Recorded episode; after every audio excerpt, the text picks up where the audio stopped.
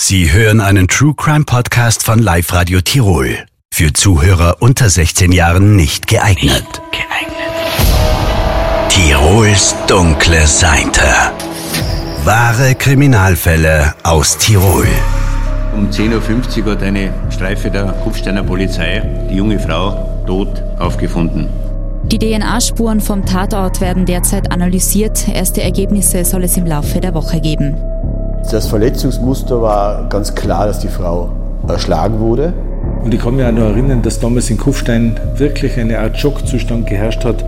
Speziell an diesem Fall ist einerseits die tragische Geschichte dahinter, die nach so vielen Jahren jetzt doch zu einer Aufklärung führen könnte. Etwa 25 Beamte im Tiroler Landeskriminalamt sitzen an dem Mordfall Lucille. Und das beschäftigt uns also rund um die Uhr. Es hätte ein völlig neuer Lebensabschnitt werden sollen. Eine junge Frau aus Frankreich kommt nach Tirol. Sie will in Kufstein studieren, neue Leute kennenlernen, Spaß haben. Gekommen ist es völlig anders. Die 20-jährige Lucille K. aus Lyon wird im Jänner 2014 brutal ermordet. Der Fall gilt bis heute als einer der komplexesten der Tiroler Kriminalgeschichte. Mein Name ist Philipp Kranbacher, ich bin Redakteur bei Live Radio Tirol und in diesem dritten Fall der Podcastreihe Tirols dunkle Seite geht es um den Mordfall Lucille und die aufwendige Suche nach ihrem Mörder. Der Fall hat damals weit über die Grenzen Tirols hinaus für Aufsehen gesorgt. Die sogenannte Medienerstmeldung zu diesem Mordfall wird am 12. Jänner 2014 per E-Mail verschickt. Es ist ein vermeintlich ruhiger Sonntag, auch in der Redaktion von Live Radio Tirol. Nach dem Eingehen der E-Mail wird sofort recherchiert. Ein Telefonanruf bei Walter Pupp, dem damaligen Leiter des Tiroler Landeskriminalamtes, bringt aber nicht wirklich viele Informationen. Die Ermittlungen der Polizei stehen noch völlig am Anfang. Der Ermittler sagt damals in einem seiner ersten Interviews zum Mordfall Lucille, ja, wir sind derzeit äh, dabei, den Tatort äh, zu machen. Das ist ja das Innufer und äh, sind dabei, die letzten Stunden äh, der jungen Frau zu rekonstruieren. Äh, wir sind dabei, also Zeugen zu vernehmen und äh, haben aber derzeit also noch keine konkreten Hinweise. Wir wissen ja auch noch nichts über die Todesursache. Das wird die Obduktion morgen erst ergeben.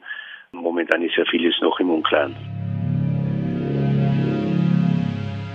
Bis es mehr Klarheit gibt und der Täter für diese schreckliche Tat verantwortlich gemacht werden kann, wird viel Zeit vergehen. Über drei Jahre, genau 1238 Tage dauert es, bis die Handschellen klicken, bis er auch für den Mord an Lucille zur Rechenschaft gezogen wird, vergehen weitere drei Jahre. Wir sprechen in dieser Podcast-Folge über die vielen verschiedenen Ermittlungsansätze der Polizei.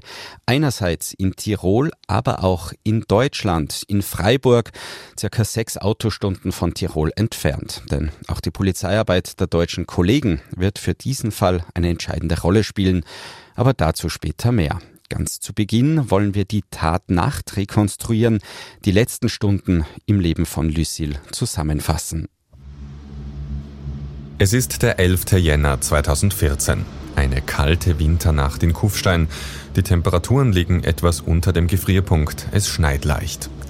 Die 20-jährige Lucille lebt bereits seit einigen Monaten in Kufstein. Sie studiert an der Fachhochschule und hat bereits viele neue Freunde kennengelernt. Lucille ist eine aufgeweckte junge Frau, geht gerne feiern und tanzen, besucht viele Studentenfeste. Auch an diesem verhängnisvollen Samstagabend möchte Lucille noch eine Freundin besuchen.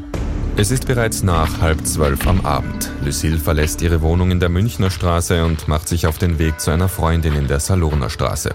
Dabei nimmt sie eine Abkürzung über die Kufsteiner Innenpromenade, eine dunkle Gegend, die Lucille auch in dieser Nacht Angst macht. Sie war auf dem Weg zu ihrer Freundin und hat mit dieser Freundin per Facebook kommuniziert und hat ihr unter anderem geschrieben, ich habe Angst, diese Gegend ist sehr düster. Diese Nachricht hat sie unheimlicherweise wirklich sehr kurz, bevor es dann zur Tat gekommen ist, geschrieben. Man kann aus dieser Kommunikation herauslesen, dass sie tatsächlich ein offenbar ein ungutes Gefühl schon gehabt hat und vielleicht eine gewisse Vorahnung. Jedenfalls dürfte also diese Nachricht wirklich kurz bevor es dann zur Tat gekommen ist, von ihr gesendet worden sein. So Staatsanwalt Hans-Jörg Meyer zu den protokollierten Chatverläufen aus dem Ermittlungsakt. Lucille schreibt ihrer Freundin auch, dass sie in drei Minuten bei ihr sein werde. Doch sie kommt niemals an. Im Freundeskreis wird noch in der Nacht herumgefragt, ob irgendjemand etwas weiß. Lucils Freundinnen werden nervös, verbringen eine unruhige Nacht und kontaktieren am nächsten Morgen die Polizei. Eine Streife findet Lucille um kurz vor 11 Uhr am Vormittag am Kufsteiner Innufer. Die junge Frau ist tot. Es ist inzwischen der 12. Jänner 2014. Zu diesem Zeitpunkt gibt es so gut wie keine Hinweise oder Spuren, nur offene Fragen. Bereits am Tag darauf, am Montag, liegt es dann aber schon an der Polizei, die Öffentlichkeit zu informieren. Walter Pupp sagt bei einer kurzfristig angesetzten Pressekonferenz, es gibt derzeit keine Hinweise. Die Obduktion hat eindeutig ein Tötungsdelikt ergeben, also äh, mehrere Schläge mit, äh, auf den Kopf des Opfers, also Einwirkung stumpfer Gewalt, die es todesursächlich war. Hinsichtlich der Täterschaft äh, sind wir am Anfang der Ermittlungen, gibt momentan keinen Verdacht und keinen Hinweis. DNA-Spuren? Äh, DNA-Spuren, äh, also es gibt ja viele Spuren, die gesichert wurden, sowohl am Tatort als auch an der Leiche.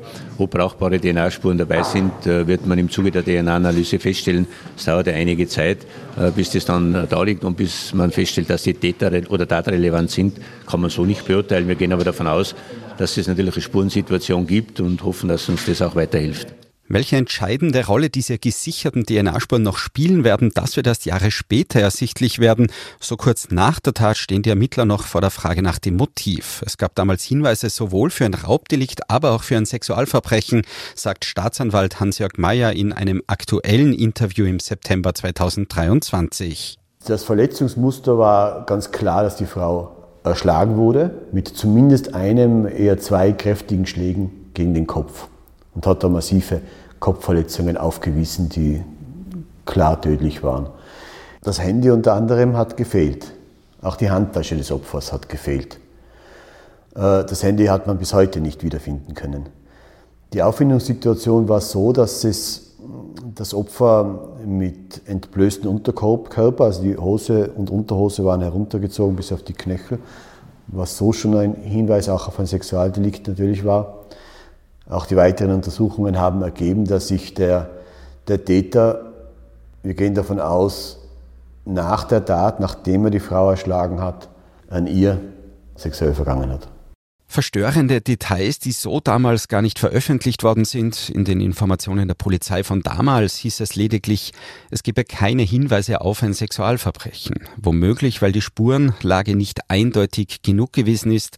Womöglich aber, um die Angst in der Bevölkerung nicht noch weiter zu erhöhen. Auch Martin Krummschnabel, der Bürgermeister von Kufstein, erinnert sich Jahre später noch sehr genau an diese aufwühlende Zeit damals.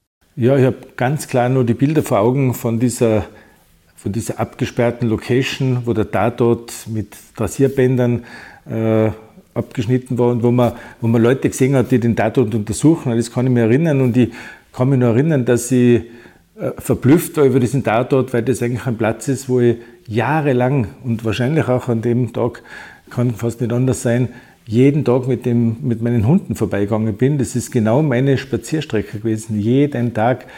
Und es hat aber kein Hund angeschlagen oder ähnliches, sodass man da irgendwie Verdacht geschöpft hätte. Es hat mich schon sehr getroffen, weil ein, ein Mord an einem jungen Mädchen, wie sich dann herausgestellt hat, ist ja alles andere als äh, unser tägliches Brot. Das kommt ja Gott sei Dank eigentlich nie vor. Und ich kann mich auch noch erinnern, dass damals in Kufstein wirklich eine Art Schockzustand geherrscht hat und wir auch dann gleich Maßnahmen gesetzt haben. Unter anderem ist die Beleuchtung an der Innenpromenade verbessert worden und auch die Sträucher an der Böschung sind zurückgeschnitten worden. Die Polizei hat sich bemüht, der Bevölkerung ein Gefühl der Sicherheit zu vermitteln. In Kufstein ist nämlich die Angst umgegangen. Es waren alle sehr, sehr verunsichert, eben weil es ja keinen Täter gegeben hat. Es ist dann relativ schnell eine Phantomzeichnung gekommen und die Phantomzeichnung, das hätte ja eigentlich jeder sein können. Also es war ein Mann, glaube ich, mit einer Schildkappe und das ist ja nicht etwas, was sehr selten ist. Ich kann mich sogar erinnern, dass einer unserer Mitarbeiter, der, der durch die Stadt gegangen ist, mit seiner Schildkappe von der Polizei angehalten wurde und, und untersucht worden ist oder zumindest äh, die Personalien aufgenommen worden sind, weil man genau auf dieses Bild dann gegangen ist, so müsste der Täter ausschauen, Brille und, und eine Schildkappe. Ich weiß gar nicht, ob er wirklich so ausgeschaut hat, weil ich den echten Täter ja nie gesehen habe. Aber es war sehr verunsichernd, dass dieser Weg an der Innenpromenade, der von vielen Menschen täglich benutzt worden ist, dass der plötzlich als unsicher gegolten hat. Eine junge Frau wurde brutal ermordet. Es gibt keine Hinweise auf den Täter. Das sorgte damals für Aufregung und Angst, nicht nur bei den Studierenden oder bei vielen Eltern, sondern bei jedem. Ja, ich würde schon sagen, es waren, waren alle Leute in Alarmmodus und auch ich zum Beispiel, der jeden Tag mit seinen Hunden gegangen äh, bin und zwar nicht nur in der Früh, oft in der Dunkelheit, sondern auch am Abend. Man, man, hat einfach aufgepasst. Oder wenn man in die Tiefgarage gegangen ist, hat man auch genauer geschaut. Also man war einfach alarmiert. Es könnte ja sein, dass jemand, der mit einer Eisenstange jemanden erschlägt, in Kufstein unterwegs ist. Und bei solchen Menschen kann man ja mit keinem normalen Verhalten rechnen, weil es gibt ja keinen Grund, warum jemand sowas machen sollte. Daher könnte es ein Täter auch jederzeit wieder tun äh, und offensichtlich mit immenser Gewalteinwirkung. Und daher war da, glaube ich, schon nicht nur bei mir, sondern ich glaube, es war jeder alarmiert. Eltern haben auch ihre Kinder zur Vorsicht gemahnt und äh, Leute haben vielleicht auch damals, was ich mir erinnere, geschaut, dass sie nicht alleine heimgehen und natürlich den Fischerkrise eine Zeit lang gemieden. Die Polizei steht also massiv unter Druck, möglichst schnell Ergebnisse zu liefern. Eine Woche nach dem Mord heißt es in der tagesaktuellen Berichterstattung von Live Radio Tirol. Etwa 25 Beamte im Tiroler Landeskriminalamt sitzen an dem Mordfall Lucille. Das entspreche etwa einem Fünftel der Belegschaft, heißt es. Bei Bedarf würde man aber noch weitere Beamte hinzuziehen. Die Ermittler sind derzeit vor allem damit beschäftigt, die zahlreichen Hinweise auszuwerten. Hinweise, die zum Phantombild des Verdächtigen eingegangen sind. Wer sich hinter dem Bild verbirgt, ist allerdings noch unklar. Ein Fünftel der gesamten Belegschaft arbeitet ausschließlich am Mordfall Lucille. Es gibt zwar weiterhin keine konkrete Spur, dafür umso mehr Hinweise, denen nachgegangen werden muss. Nach der Veröffentlichung des Phantombildes sind über 350 Hinweise eingegangen.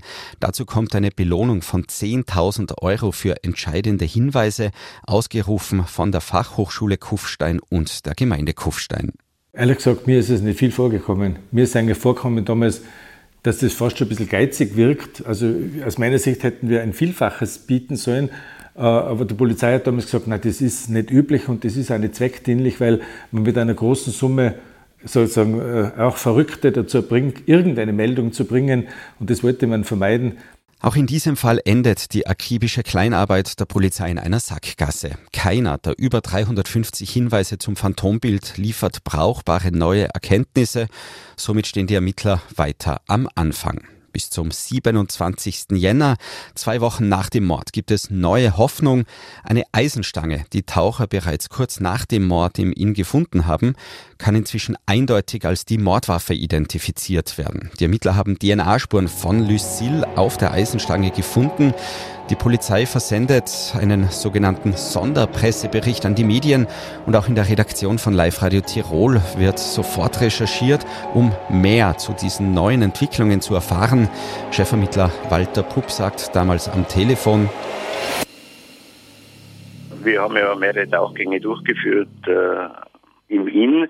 Es sind mehrere Gegenstände ja gebogen worden. Jetzt wissen wir, dass eine dieser Eisenstangen, äh, die durch Eco Cobra gebogen wurden, die Tatwaffe ist. Es handelt sich dabei um ein 58 Zentimeter langes Eisenrohr mit 2,3 Zentimeter Durchmesser. Äh, und es ist also ein Gegenstand, der für hydraulische Hebesysteme Verwendung findet, also diese Stange, mit der, mit der man äh, die hydraulisch bedient, um zum Beispiel einen Wagenheber zu bedienen, beziehungsweise bei LKWs auch die Führerkabine nach vorne schlappen kann. Mit diesen Hinweisen ist die Polizei der Lösung des Falls bereits überraschend nahe. Trotzdem fehlen noch entscheidende Puzzleteile. Derzeit gibt es keinen Verdächtigen und auch keine konkrete Spur zum Täter. Bislang wissen die Ermittler nur, das ist die Eisenstange, mit der Lucille erschlagen worden ist. In einem Interview Anfang Februar sagt der Chefermittler dazu, die Untersuchungen in der Gerichtsmedizin Innsbruck haben ergeben, dass eindeutig eine äh, mikrobiologische Spur des Opfers drauf ist. Das heißt, äh, man kann also ganz konkret sagen, das ist die Tatwaffe. Das Schlagwerkzeug passt ja auch zur Verletzung des Opfers. Das ist also eindeutig. Wir hoffen, dass wir also noch weitere Spuren bekommen von der Gerichtsmedizin. Es sind ja nicht alle Spuren bereits ausgewertet aufgrund der Komplexität der DNA-Auswertung, vor allem dauert es einige Zeit. Wir müssen dann feststellen, ist es eine tätertaugliche Spur und in welcher Qualität ist die vorhanden und dann natürlich äh, sind wir einen wesentlichen Schritt weiter.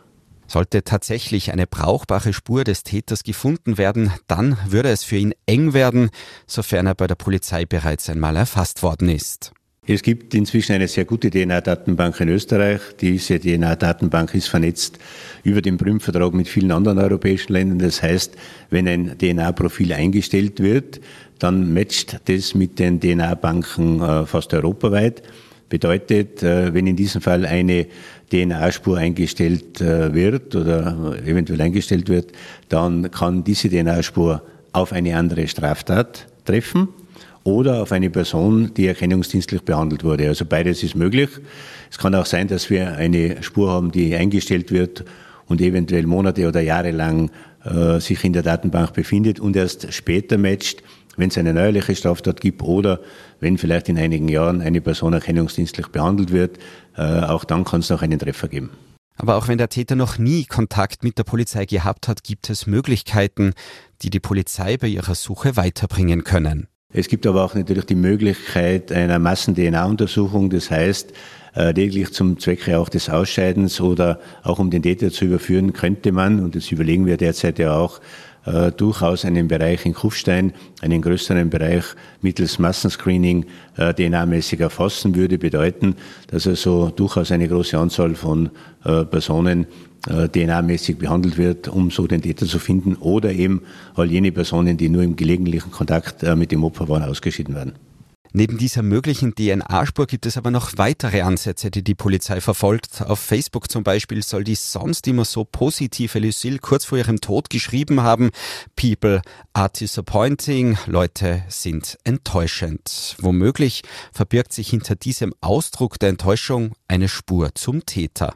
Äh, wir kennen diese äh, Facebook-Eintragungen. Sie war ja auf mehreren äh, sozialen Netzwerken aktiv. Das ist auch Gegenstand der Auswertung. Nur weil sie jetzt diesen Satz postet, heißt es nicht, dass das in irgendeinem Bezug zu dieser Straftat steht. Aber wir wissen es und wir lassen es auch in unsere Ermittlungen einfließen. Und noch etwas ist mysteriös. Auf Lucilles Handy findet sich ein Foto vom späteren Tatort, und zwar genau von dem Abschnitt der Innenpromenade, wo später Lucilles Leiche gefunden worden ist. Das Foto hat allerdings nicht Lucille selber gemacht, sondern ein Unbekannter mit ihrem Handy. Sechs Wochen vor dem Mord ist Lucilles Handy nämlich gestohlen worden.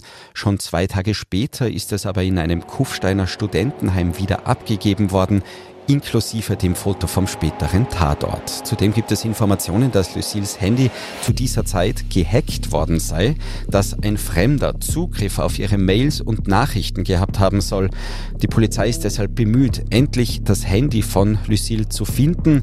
Die Ermittler erhoffen sich dadurch neue Hinweise. Wir wissen, dass das Handy bis in die frühen Morgenstunden nach der Tat äh, in der Telefon, äh, in dem Telefonnetz in Tatortnähe eingeloggt war.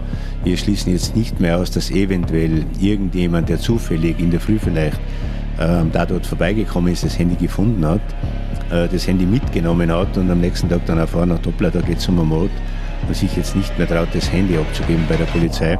Wir würden ersuchen, wenn das so ist, äh, dass sich der Finder auf alle Fälle bei uns meldet und uns das Handy gibt. Er ist also nicht zwingend tatverdächtig, aber wir bräuchten auf alle Fälle das Handy. Viele Fragen bleiben weiter offen. Welche Rolle spielt das verschwundene Handy? War es womöglich doch eine Beziehungstat und kein Raub oder Sexualverbrechen? Welcher Ansatz die Ermittler zum Erfolg führen wird, das hören wir in der nächsten Folge. Und es geht dann auch darum, warum Spuren nach Wien und auch nach Freiburg führen, in Deutschland hunderte Kilometer vom Tatort in Kufstein entfernt.